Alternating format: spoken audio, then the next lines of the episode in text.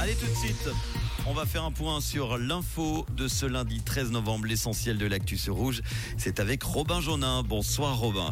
Bonsoir Manu, bonsoir à tous. Vaud va indexer les salaires. Le Conseil d'État a décidé d'octroyer l'an prochain une indexation de 1,9% au personnel de l'administration cantonale, du CHUV et du secteur parapublic. Cela représente environ 130 millions de francs. Les syndicats ont réagi, indiquant que ce pourcentage ne correspondait pas au renchérissement réel du coût de la vie.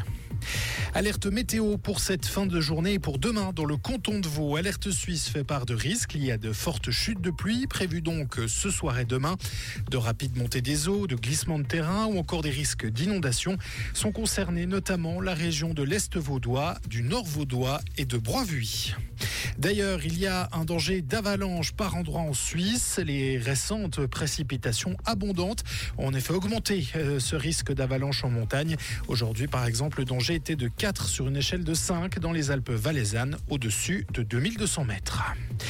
Les achats à l'étranger pourraient être davantage taxés. La Confédération voudrait pouvoir prélever la TVA à un montant plus bas, soit baisser la franchise valeur de moitié, passant de 300 à 150 francs, rapporte le Tages Anzeiger. Plusieurs interventions au Parlement fédéral allaient dans ce sens.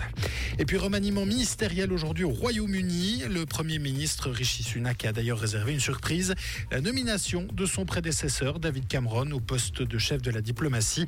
Il s'agit du mouvement le plus mis en lumière de ce remaniement déclenché par le limogeage de la controversée ministre de l'Intérieur. Merci Robin. Retour de l'info tout à l'heure en fin d'émission, ça sera à 19h.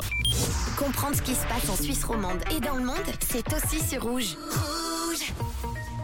Vous l'avez vu hein, et entendu, euh, alerte météo donc pour cette euh, fin de journée, notamment dans le canton de Vaud, de rapides montées des eaux, de glissements de terrain, des risques d'inondation avec des chutes de pluie qui sont prévues et ça sera le cas d'ailleurs jusqu'à demain aux alentours de 18h. Ça sera couvert donc et beaucoup de pluie encore euh, localement abondante pour demain, notamment sur les versants ouest des Alpes. Côté température, on aura 10 à 12 degrés au petit matin, maximum 13 à 15 l'après-midi avec du vent. En montagne, la température à 2000 mètres sera de 6 degrés. On aura 20 à 40 cm de neige fraîche au-dessus de 3000 mètres. Attention également aux avalanches.